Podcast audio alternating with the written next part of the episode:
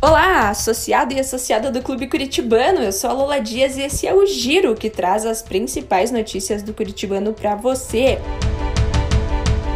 A Sede Concórdia recebe neste final de semana o Natal Concórdia, com uma programação especial. Os associados vão poder conferir a visita do Papai Noel, aproveitar a lareira e muito mais. Confira a programação completa no site do clube.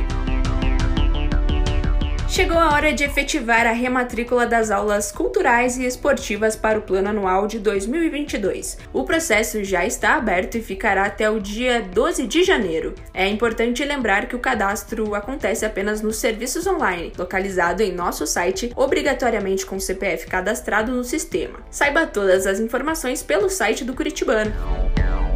Participando do Campeonato Paranaense de Futsal Sub-10, os pequenos associados do Curitibano tiveram mais uma conquista. Disputada em São José dos Pinhais, a equipe do clube foi para a decisão na prorrogação contra o Maringá Clube, vencendo por 4 a 3 e tornando-se campeã do torneio.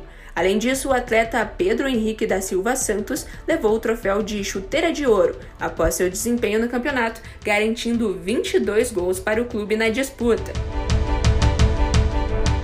O clube curitibano foi representado por 14 nadadores na sétima e última etapa do Campeonato Brasileiro de Maratonas Aquáticas em 2021. A competição nacional aconteceu na base naval de Aratu, na praia de Inema, em Salvador, Bahia. A equipe conquistou três medalhas nas provas de 5 e 10 quilômetros.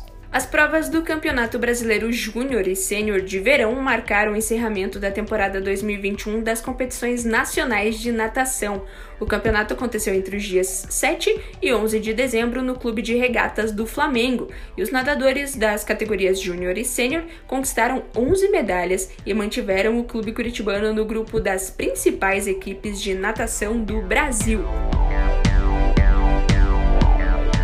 Comemorando o mês da emancipação política no Paraná, aconteceu nesta semana o segundo encontro do CUB, Conselhos de Usuários da Biblioteca. O evento, que foi realizado no Salão de Eventos da sede Barão, teve a presença de dezenas de associados.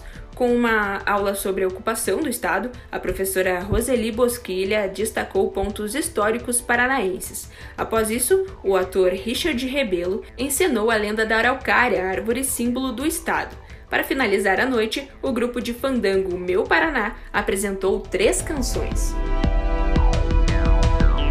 Esse é o Giro Curitibano desta semana e na semana que vem a gente volta com uma edição especial para você. Não perca! Até lá! Tchau!